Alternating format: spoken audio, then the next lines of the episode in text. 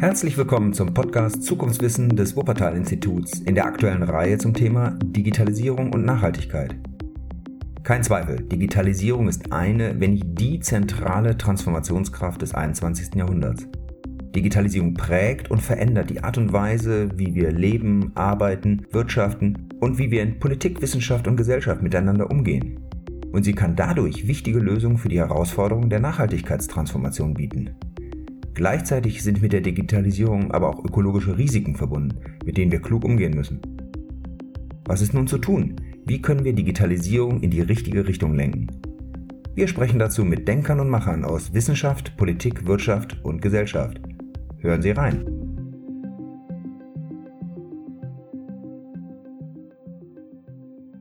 Heute treffe ich Stefan Rammler, Direktor des IZT, des Instituts für Zukunftsstudien und Technologiebewertung in Berlin.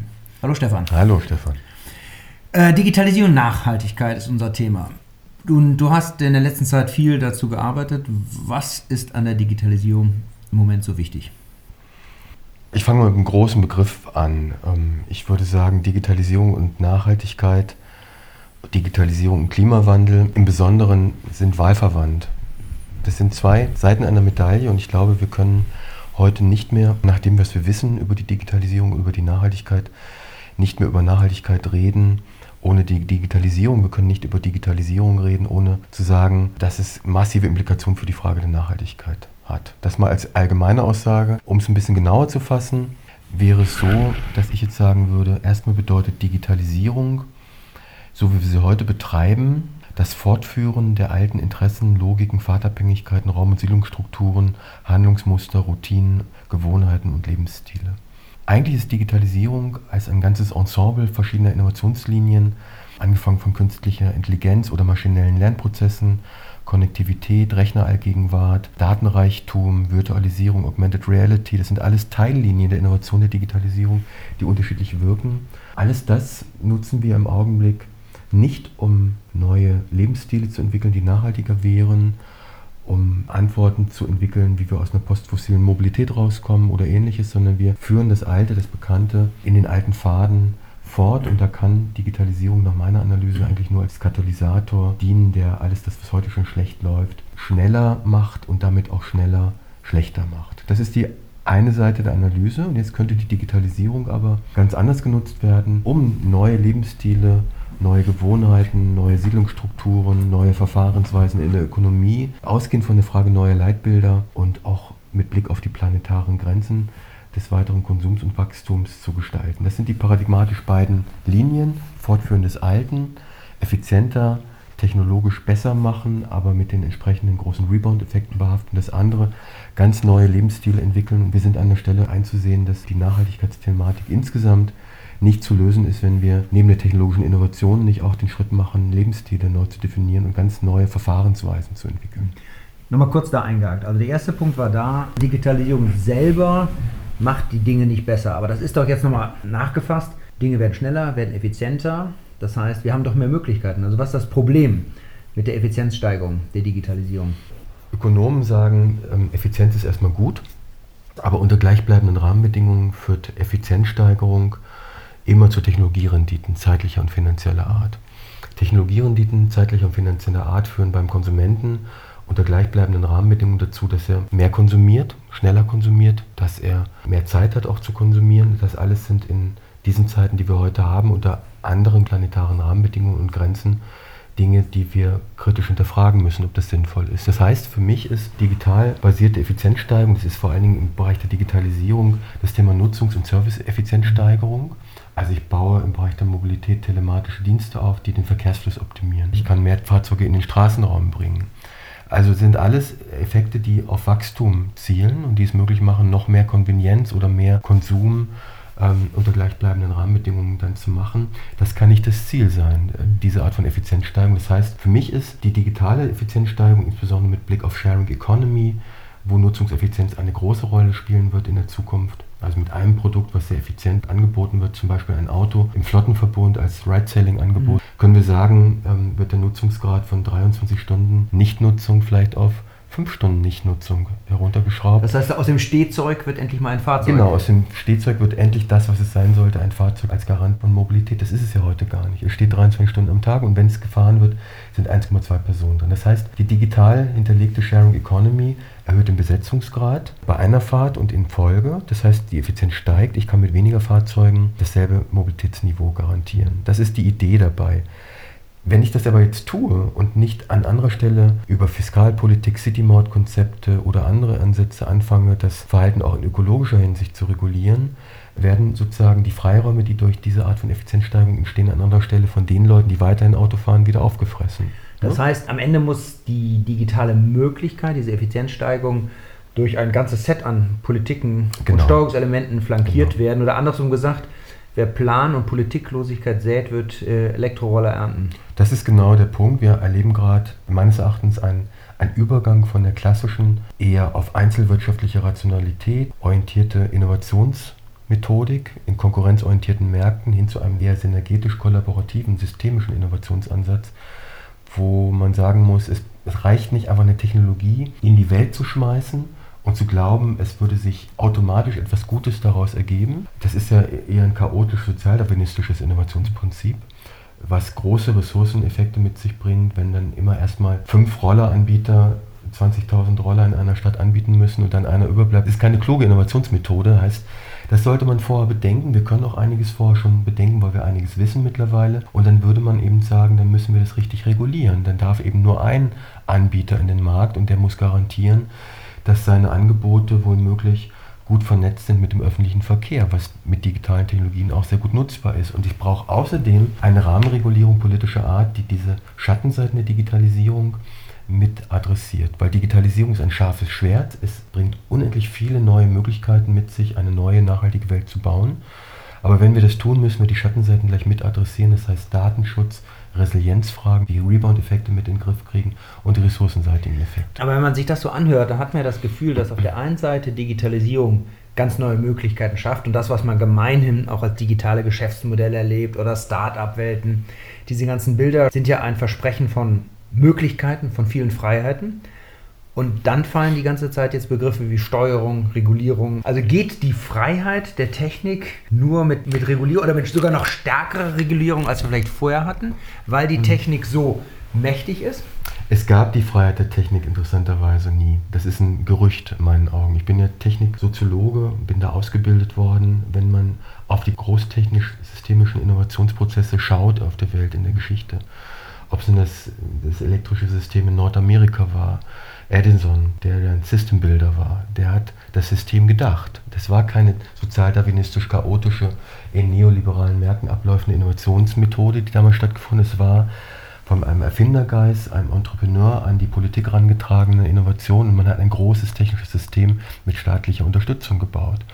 Der Moonshot war ein, ein staatlich geframtes, gesteuertes, geplantes Programm, eine großtechnische Innovation, die ganz Nordamerika für 30 Jahre technologisch nach vorne gebracht hat. Das basiert zutiefst auf staatlicher Steuerung. Alles, was in China gerade hochdynamisch im Bereich Technologieinnovation stattfindet, ist staatlich geframed das, was Atomenergie war in der Bundesrepublik, damals die große neue Technologie, war staatlich gesteuert. Was in Frankreich das Atom bis heute ist, war staatlich hinterlegt und staatlich gesteuert. Also die großen Technologiesprünge sind in meinen Augen immer mit staatlicher Planung, mit staatlicher Regulierung, mit staatlichen leitbildhaften Prozessen auch hinterlegt gewesen. Ob das immer gut war, ist eine andere Frage. Aber ich glaube, das wird in Zukunft weiter so sein.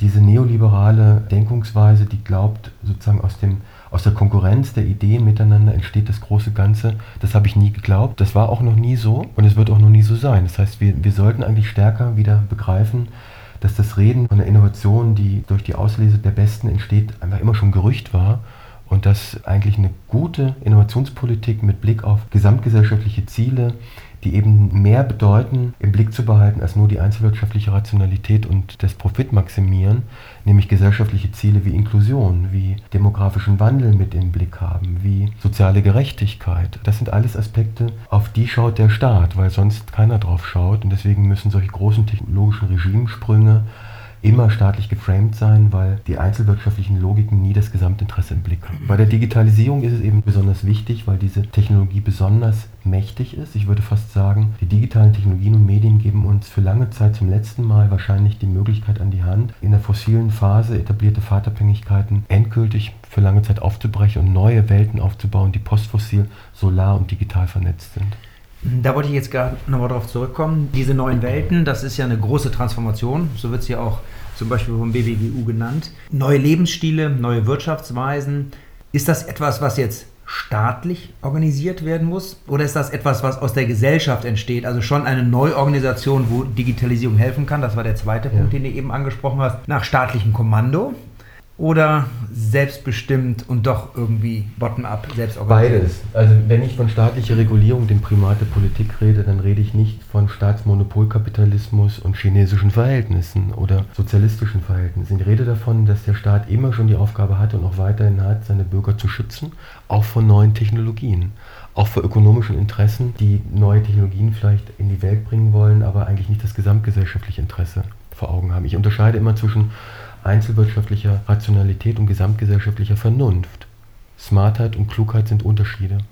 Und genau das ist die Aufgabe des Staates, im vorwettbewerblichen Bereich bestimmte Technologieentwicklungen zu fördern, darauf zu achten, dass die externen Effekte dieser Technologien in den Griff zu kriegen sind, Technikfolgenabschätzung zu mhm. betreiben, im Sinne des Schutzes seiner Bürger oder mit Blick auf die Frage, was kann die neue Technologie für uns als Gesamtgesellschaft mit sich bringen und welche Risiken bringt sie mit sich und was müssen wir kanalisieren. Das ist das, was ich meine.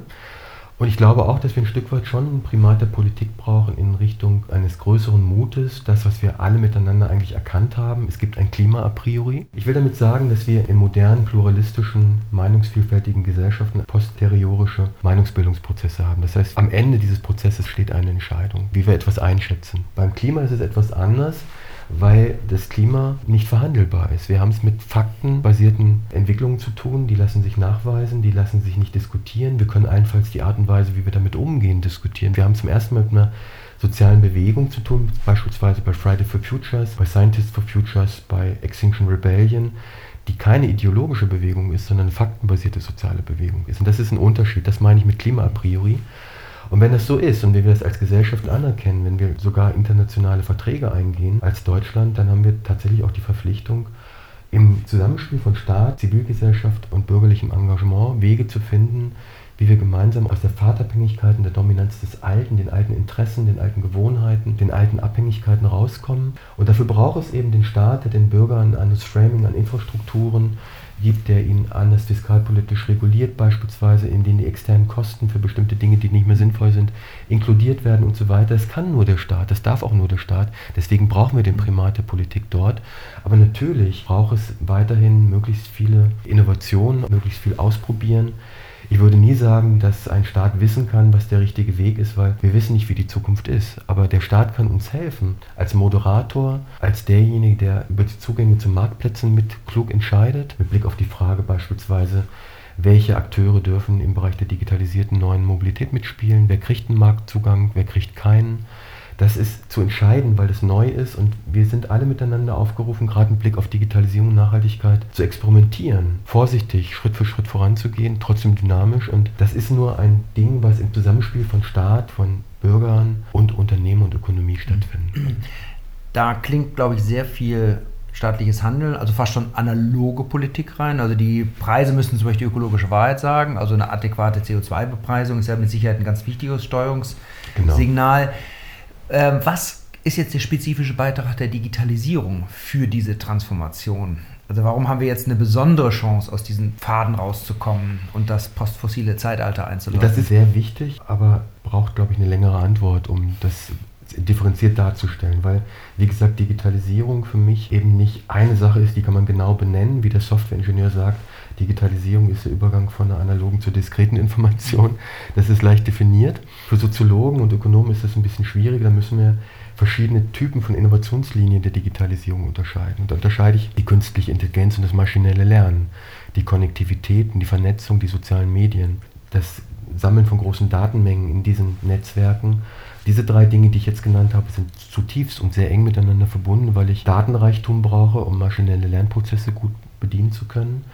Wenn ich gute maschinelle Lernprozesse habe, habe ich bessere Produkte, mit denen kann ich wiederum mehr Kunden gewinnen. Das, das ist der Mechanismus, der immer mehr Menschen in die Ökosysteme der großen Technologiefirmen in Kalifornien und in China bringt, was automatisch zu Monopol- oder oligopolkapitalistischen Prozessen und Plattformökonomien führt. Das ist ein Problem. Wenn ich künstliche Intelligenz nutze, im Sinne einer, einer Denkkraftverstärkung für menschliche Intelligenz, das sogenannte konstellatorische Denken. Dann muss ich ja sagen, wir als Menschen haben eine bestimmte physiologische Grenze, komplexe Situationen zu analysieren. Maschinelle Lernprozesse können große Datenmengen durchforsten, können Muster erkennen und können Dinge erkennen, die wir nicht erkennen. Egal wie viele Menschen wir dran setzen, das zu erkennen. Das gekoppelt mit unserer menschlichen Bewertungskompetenz, mit unseren ethischen, normativen Vorstellungen, mit unseren strategischen Fähigkeiten. Alles Dinge, die, die in meinen Augen künstliche Intelligenz niemals so entwickeln wird, ist eine wunderbare Kombination, zum Beispiel besser zu verstehen, wo Dinge nicht nachhaltig sind, die eigentlich nachhaltig sein sollten. Wie, welche hochgradig interdependenten Ressourceneffekte ich habe, wenn ich an einer Stelle was tue und dann an anderen Stellen der Welt beispielsweise, das dazu führt, dass, dass es Menschen sehr viel schlechter geht oder ökologische Bedingungen sehr viel schlechter werden. Das alles können wir als einzelner Mensch oder als Gruppe von Menschen, so intelligent wir auch sein mögen, nicht verstehen. Aber wir können uns helfen lassen. Also sind KI-basierte Instrumente in dem Bereich sehr gute Sensoren, sie sind Risikobetrachtungen. Das ist eine Technologielinie von vielen. Mhm. Eine andere, die mir sehr wichtig ist, das Thema Virtualisierung eine völlig andere Innovationslinie des Digitalen. Also die, die Möglichkeit, das Reale durch das Virtuelle zu substituieren. Beispielsweise eine Art Simulation, oder? Ja, Simulation. Im, Im, Bereich der Mobilität wäre es das Ersetzen von realen Verkehren durch Datenverkehre. Das ist die klassische Videokonferenz genau. statt des Business Trips. Genau, das ist ein nach wie vor heißes Thema, weil das ist eine eingeführte Technologie, die wird aber immer noch unter dem Begriff Digitalisierung geführt und wir haben es einfach nicht ausgerollt. Wir könnten einen signifikanten Anteil der internationalen Geschäftsreiseverkehr substituieren, indem Menschen Videokonferenzen machen. Es hat sich gezeigt damals bei diesem kleinen isländischen Vulkan, der ausgebrochen ist, dass in 0, nichts die wirtschaftlichen Beziehungen zwischen Nordamerika und Europa auf Videokonferenzen umgestellt worden sind. Die hatten ja alle Videokonferenzanlagen und die Controller der Unternehmen haben sofort gemerkt, welche enormen Kosteneinsparungspotenziale das mit sich bringt, auf Videokonferenzsysteme umzusteigen. Also ich möchte behaupten, dass da noch viel Potenzial drin ist auf nationaler, europäischer und auch auf internationaler Ebene, einfach über eine schlichte Technologie wie, wie Virtualisierung, wie neue Formen von Interaktion auf geschäftlicher Ebene, gemeinsame Konstruktionsprozesse, Planungsprozesse, wissenschaftliche Diskurse, neue Formen von Wohnen und Arbeiten in der Region. Das alles lässt sich mit Virtualisierungstechnologie. Ist das eine Entmenschlichung am Ende? Weil ich ja nicht mehr direkt als Menschen miteinander ja, zu tun habe. Ich meine, den Tomatensaft, den kann ich mir ja selber noch ja, einschenken, wenn er mir fünf das, fehlt, das, ne? das, Diese Frage zeigt, geht so ein bisschen bisschen in eine Richtung, eine Denkungsweise, die ich für ein Problem halte, dass wir immer auf einzelne Themen drauf schauen. Wenn ich jetzt aber das Ganze betrachte, dann könnte es ja sein, dass ich durch die Virtualisierung von Verkehrsabläufen mehr Lebenszeit erzeuge für Menschen, weniger Aufwendungen habe, dass ein Mensch jetzt jeden, jeden Tag eine Stunde von A nach B fährt, die spart er sich, die kann er zum Beispiel nutzen, um in seiner Familie und seiner Nachbarschaft oder in anderen sozialen Kontexten direkte Kopräsenz zu erfahren unter ganz anderen Bedingungen. Das wäre vielleicht sogar ein Zuwachs an nachbarschaftlichem Engagement, an Zivilgesellschaft, an Verbindlichkeit auf der lokalen Ebene, die uns ja überall verloren geht. Also will heißen, es könnte plötzlich soziale, kulturelle Vorteile mit sich bringen, die für sich betrachtet viel höher zu bewerten sind in einer Welt, die immer unsicherer und immer weniger affin zueinander ist, als jetzt beispielsweise die Kopräsenz auf der, auf der Arbeitssituation. Ne? Das muss man ausprobieren, das kann man nicht einfach so bewerten. Da gibt es unterschiedliche Bewertungskriterien auch, aber insgesamt würde ich sagen, so eine Aussage lässt sich vorderhand noch überhaupt nicht legitimieren. Warum das zu einer Entmenschlichung führt? Es führt erstmal unmittelbar zu der Entmenschlichung in dem konkreten Akt, ja, der Mensch, der sich vorher mit dem anderen getroffen hat, um ein geschäftliches Gespräch zu führen, führt das jetzt virtuell. Aber es das heißt nur lange nicht, dass die Gesellschaft sich entmenschlicht. Und das ist ja das Kriterium, um das es gehen würde, meines Erachtens. Mhm. Nun läuft dieser ganze Prozess ja relativ lange. Wir arbeiten lange an Computern. Digitalisierung im Sinne von Internet gibt es jetzt auch eine gewisse Weile. Und es hat eine Phase begonnen, in der wir immer noch sind, die sehr stark fortschrittsgläubig, technologiegetrieben ist, gerade auch in Deutschland, getrieben von dem Wunsch, im globalen Wettrennen mitzuhalten. Es gibt Parteien, die mit dem berühmten Digital First, Bedenken Second versuchen, sich zu positionieren. In der letzten Zeit hört man aber zunehmend Stimmen, die kritische Aspekte aufgreifen, zusätzliche Perspektiven aufmachen. Die Frage ist, siehst du ein, eine Veränderung in der Diskussion? Äh, beginnt sich dort etwas in der politischen, gesellschaftlichen, wirtschaftlichen Wahrnehmung zu ändern? Treten wir in eine neue Phase ein, gewinnt die Diskussion an Qualität, insbesondere auch durch die Verbindung mit Nachhaltigkeit, ja, die du ganz zu Also ich denke schon, ich, ich, kann es jetzt nicht einschätzen, weil wir alle dem Verdacht unterliegen, uns in der Blase zu bewegen, wir auch als Wissenschaftler, wir haben unsere Kontexte, aber insgesamt würde ich schon sagen, da sind wir zumindest in den letzten zwei Jahren sehr viel schneller weitergekommen als in den Jahren davor. Also es gab zum Beginn der Debatte über Digitalisierung, ich kann das gut sagen für den Bereich der Mobilität, indem ich das sehr genau beobachten kann, wann das angefangen hat, wann das dynamisch wurde. Da war die erste Aussage, die Digitalisierung ist automatisch mit Nachhaltigkeit gleichzusetzen. Ich habe Vorstandsvorstände gehört, die haben gesagt, Stefan, lass das nur mit deiner Nachhaltigkeit. Wir müssen nur alles automatisieren, dann haben wir die Nachhaltigkeit automatisch inkludiert in unsere Mobilität. Das ist hochnaive Technologiegläubigkeit, das haben die aber wirklich geglaubt. Und glauben einige technologiepolitische Akteure heute noch, einige Politiker auch noch. Das ist vorbei. Man hat dann begriffen, dass Digitalisierung tatsächlich auch massive ökologische negative Effekte mit sich bringt, ressourcenseitig, dass es auch mit der Frage der sozialen Lage der Menschen zu tun hat, an den Orten, wo diese Ressourcen gemint werden, also im Kongo beispielsweise, da hatte man vorher auch nicht so viel Wissen. Das ist ja alles auch eine Frage, welches Wissen entsteht dann. Ne? Das muss man auch erstmal zur Kenntnis nehmen, das muss wissenschaftlich verarbeitet werden, das muss in den öffentlichen Diskurs, das braucht seine Zeit, bis das in die Köpfe kommt und das ist alles passiert und ich bin sehr froh darüber, dass wir heute einen sehr viel kritischeren und differenzierteren Diskurs haben, der eben sagt, Digitalisierung, so würde ich es jetzt auf den Punkt bringen, ist ein sehr zweischneidiges, sehr scharfes Schwert. Digitalisierung kann ganz viele Dinge lösen, bringt aber mindestens genauso viele neue Herausforderungen mit sich. Und deswegen bin ich froh, dass wir eine Enquete-Kommission haben, die sich mit KI beschäftigt, dass wir einen WGBU haben, der ein Hauptgutachten gemacht hat, dass wir Ministerien haben, die plötzlich anfangen, sich mit dem Thema KI und Digitalisierung in den verschiedenen Handlungsfeldern, Ernährung, Gesundheit, Mobilität zu beschäftigen und immer beides die Frage nach den negativen Auswirkungen bei schlechter Digitalisierung oder schlecht gemachter Digitalisierung mit dem Blick nehmen und auch die Chancen, ähm, wenn wir es richtig machen. Das ist, das ist gut. Ich glaube, dass wir tatsächlich eine neue Gesellschaft, eine neue Form von Ökonomie, eine neue Form von Wohlstand bauen können. Das wird nicht von heute auf morgen passieren, aber dazu ist diese Technologie oder dieses ganze Technologieregime in der Lage. Und ich hoffe, dass die Diskussionen in der Zukunft weiter in diese konstruktive Richtung gehen, also weniger in dieses holzschnittartige gut-schlecht. Wir müssen schnell innovieren, wir müssen die Bedenken weglassen und erstmal alles in den Markt schmeißen, damit wir konkurrenzfähig bleiben. Das tun eben die Akteure, die dann als Benchmark angeführt werden, eben auch nicht. Das ist die etwas naive und etwas lässige Interpretation von Herrn Lindner. In China wird sehr viel nachgedacht darüber, was man macht, bevor man es macht. Das ist das ganze Gegenteil von dem, was die FDP oder andere fordern.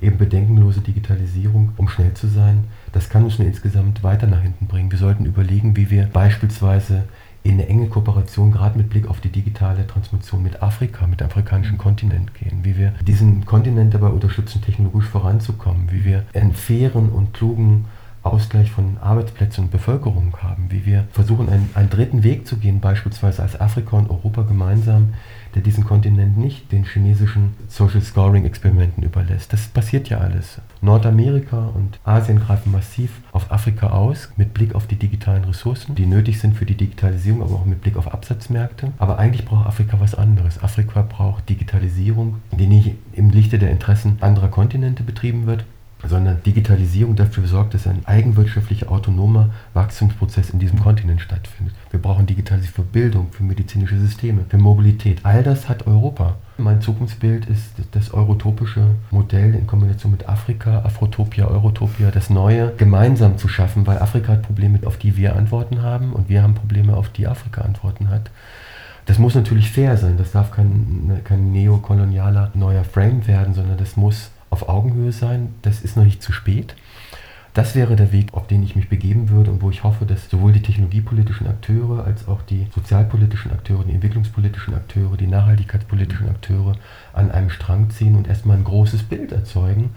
Das brauchen wir nämlich. Ich glaube nicht, dass Innovation wirklich sinnvoll jemals stattgefunden hat in der Vielfältigkeit, sondern es braucht, glaube ich, immer ein gutes Bild einer gelingenden Gesellschaft, gerade in heutigen Zeiten, um dann die entsprechend richtigen Strategien zu entwickeln, die richtigen Steuerungsinstrumente zu entwickeln und das Ganze, wie gesagt, immer so, dass wir es für möglich halten, dass wir mit dem, was wir tun, auch uns irren könnten. Das ist für mich ein ganz wichtiger Rahmenbedingung. Also Fehlerfreundlichkeit. Fehlerfreundlichkeit, wir brauchen die Möglichkeiten, deswegen sind Reallabore ja der richtige Weg. Ernsthaft ausprobieren, aber wenn es gar nicht anders geht, eben dann auch wieder wegschaffen und was Neues ausprobieren. Du hast Ziele formuliert, du hast gesagt, es ist noch nicht zu spät, du bist also noch guten Mutes, dass die Digitalisierung noch in die richtige Richtung gelenkt werden kann. Unbedingt. Es hängt immer von der Tagesform ab. Je nachdem, wie groß das Maß ist an ähm, Tritten in den Hintern, die man gekriegt hat am Tag oder was so in der Welt passiert, ist man weniger oder mehr optimistisch. Ich bin immer ein optimistischer Mensch und ich denke, was die Digitalisierung angeht, sind wir tatsächlich auch mit guten Gründen optimistisch. Dann können wir uns auf diese Zukunft freuen. Danke, Stefan. Danke. Das war eine weitere Folge des Podcasts Zukunftswissen in der Reihe Digitalisierung und Nachhaltigkeit des Wuppertal-Instituts. Alle Folgen der Serie und noch viele weitere Informationen zur Nachhaltigkeitsforschung am Wuppertal-Institut finden Sie unter www.wupperinst.org.